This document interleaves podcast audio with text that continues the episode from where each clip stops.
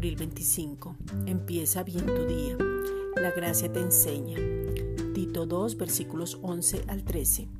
Porque la gracia de Dios se ha manifestado para salvación a todos los hombres, enseñándoos que renunciando a la impiedad y a los deseos mundanos, vivamos en este siglo sobria, justa y piadosamente, aguardando la esperanza bienaventurada y la manifestación gloriosa de nuestro gran Dios y Salvador Jesucristo la gracia de Dios es Jesucristo manifestado y Él vino en carne para que con su resurrección nos diera la capacidad de vivir en este siglo, en este mundo de una manera sobria, justa y piadosamente.